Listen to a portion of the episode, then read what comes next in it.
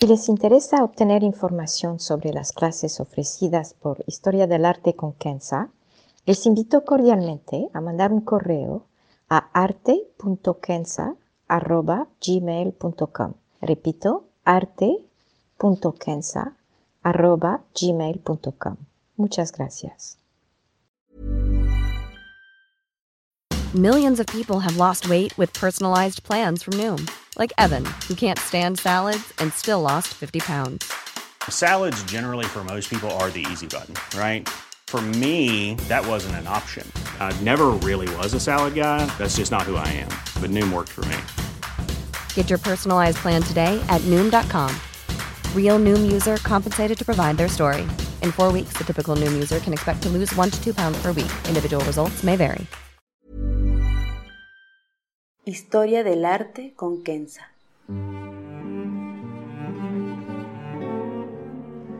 Una serie sobre el arte a través de la historia y las culturas. Se presentarán obras que trascienden el tiempo por su belleza y por lo que nos cuenta. Obras que encienden el asombro. Buenos días. De vez en cuando me permito hacer un regalo a mí misma y a la vez hacerles un regalo. Y es el caso hoy con esta intrigante obra de Caravaggio. Les admito que si pudiera les presentaría una obra suya en cada podcast, pero me retengo y ofrezco otras obras. Al regresar a Caravaggio para mí es como entrar de nuevo en un jardín conocido, pero que siempre ofrece sorpresas, a veces magníficas flores, otras veces flores más discretas y a veces espinas. Este es el tercer podcast sobre Caravaggio. Los otros dos son el número 3, la muerte de la Virgen, y el número 13, la conversión de San Mateo. Hoy vamos a ver de cerca la Madonna dei Palafrenieri, que Caravaggio pintó en 1606. Es un óleo sobre lienzo y es grande. Se encuentra hoy en la Galería Borghese en Roma. Para entenderla, primero explicaré un poco los antecedentes de la obra y qué pasó con ella, para después acercarnos a la pintura en sí. La obra se conocía primero como La Madonna del Serpiente, para después llamarse de Palafrenieri. La obra fue comisionada por la Cofradía de Palafrenieri en Roma, también conocida como la Compañía de Santa Ana. Fue expuesta en el altar de la Basílica de San Pedro, pero a los pocos días la quitaron y ordenaron que fuera guardada en la iglesia de la cofradía.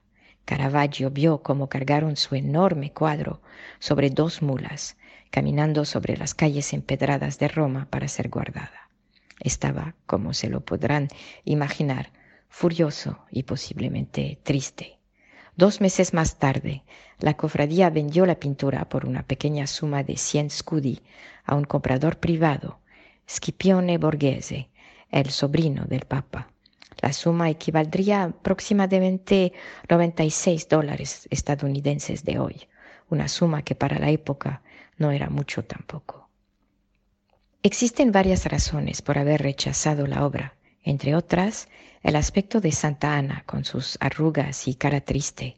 Por otra parte, el retrato de Cristo totalmente desnudo y con una apariencia de niño común jugando con su mamá. Pero a mi parecer creo que es la apariencia de la Virgen que fue el elemento más importante para no exponer y no guardar la obra. Y esto lo veremos, si me permiten, al entrar en la descripción. La obra entonces. Y les aconsejo verla en una pantalla para poder observar los detalles. Es una obra gigantesca, con casi 3 metros por más de 2 metros, 2.92 por 2.11 para ser precisa. La obra obviamente ilustra el pasaje en la Biblia, en el libro de Génesis, en el cual Dios maldice a la serpiente que convenció a Eva de comer del árbol prohibido. Aquí tenemos a la Virgen, la segunda Eva, junto con su hijo, el segundo Adán, aplastando a la serpiente, simbolizando la redención de la humanidad es un punto teológico importante en la época, dado que Martin Luther había dicho que solamente a través de Cristo podía llegar la redención. Caravaggio obedece entonces a una prerrogativa teológica de la Iglesia Católica, indicando que son la Virgen y Cristo juntos quien ofrecen la redención.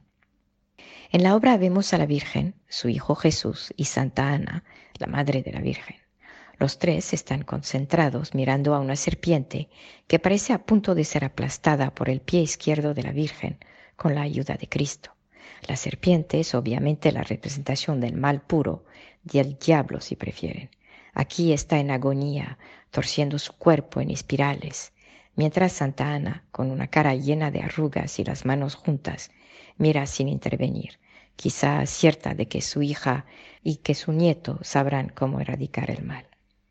Para la Virgen, Caravaggio recurrió a una de sus modelos preferidas, llamada Lena, una pelirroja que figura en varios de sus más bellas obras.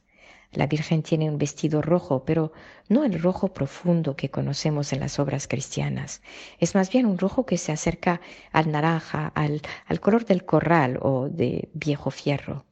Tiene un escote generoso, para ponerlo elegantemente, con un borde de tela ligera que agrega a lo elegante. Su cara es sencilla, seria, no de una belleza sorprendente, pero más bien una cara regular de una mujer que podríamos encontrar en cualquier lugar en Roma. Su presencia es fuerte y esto gracias a su actitud, al hecho que retiene a su hijo en sus manos y que obviamente pisa una serpiente. No es cualquier mujer. Y regresaremos a ella en unos momentos. Jesús, por su parte, está totalmente desnudo, su pelo es rizo y parece tener unos cinco años. Su pie izquierdo está encima del de su mamá y juntos están a punto de aplastar la cabeza de la serpiente. La obra misma parece en movimiento, un retrato lleno de estos movimientos continuos y contrastes que encontramos en la vida real y que a veces ni nos damos cuenta.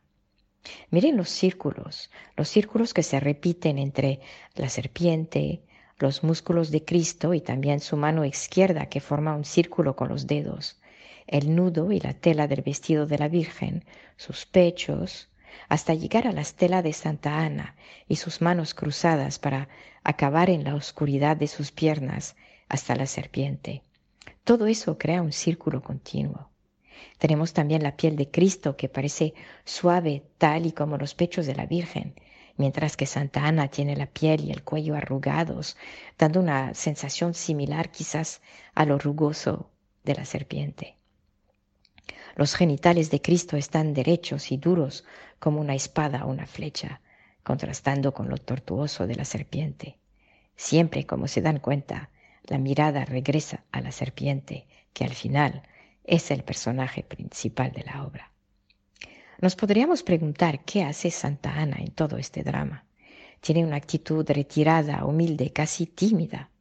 Hay que recordarse que la obra fue comisionada por la cofradía de Palafrenieri, que tenía como uno de sus principios la concepción de la Inmaculada Virgen.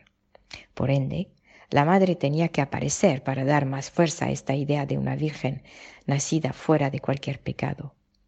El hecho de que está en gran parte en la oscuridad, a pesar de su tela blanca, está quizá a propósito para contrastar con su hija y nieto en plena luz. Los tres, no obstante, nos dice Caravaggio, bañan en la gracia de Dios. Y ahora me gustaría regresar a la Virgen. Hay unos aspectos de la obra que el clero no apreció y la razón principal, como lo mencioné al principio, por su rechazo. Y esto es el aspecto de la Virgen. Su sensualidad, sus pechos expuestos, la sensación de su piel, de que esté llena de vida, de vitalidad, su mirada. Todo eso es demasiado real, demasiado humano para la Virgen.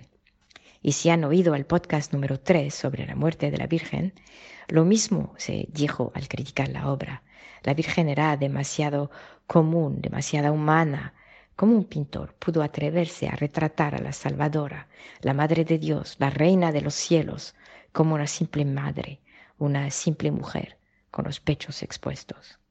Y aquí Caravaggio nos revela su capacidad no de provocar, jamás fue su intención, pero más bien de despertar al creyente, con un retrato verosímil de la Virgen, de una mujer con toda su sensualidad, de una madre con toda su ternura. Caravaggio nos invita a mirar, nos invita a dejarnos seducir. Caravaggio ve la vida, vive la vida con una intensidad fuerte, y esta intensidad nos la transmite no es una virgencita frágil, tímida. No es tampoco una virgen que acepta su sufrimiento estoicamente y en silencio.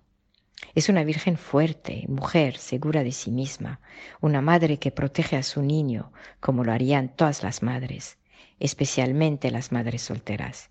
Y esto es importante notar, que San José raramente aparece en las obras de Caravaggio y solamente quizá en la de la Natividad, donde si la observan vemos a un José indeciso y perdido. La obra se encuentra hoy en el Museo Regionale de Messina.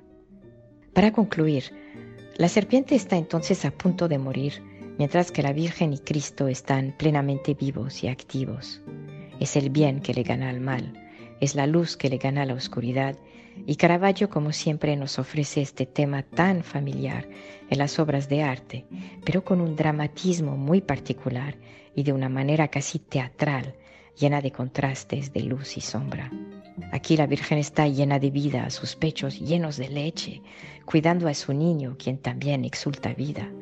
Nos sentimos atraídos a esta figura tan fuerte que parece salir del cuadro mismo, tan llena está de vida.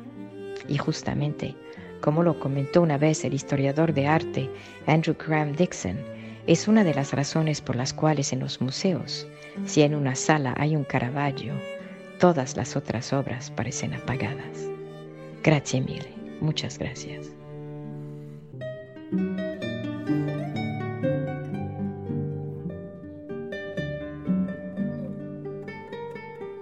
Historia del arte con Kenza.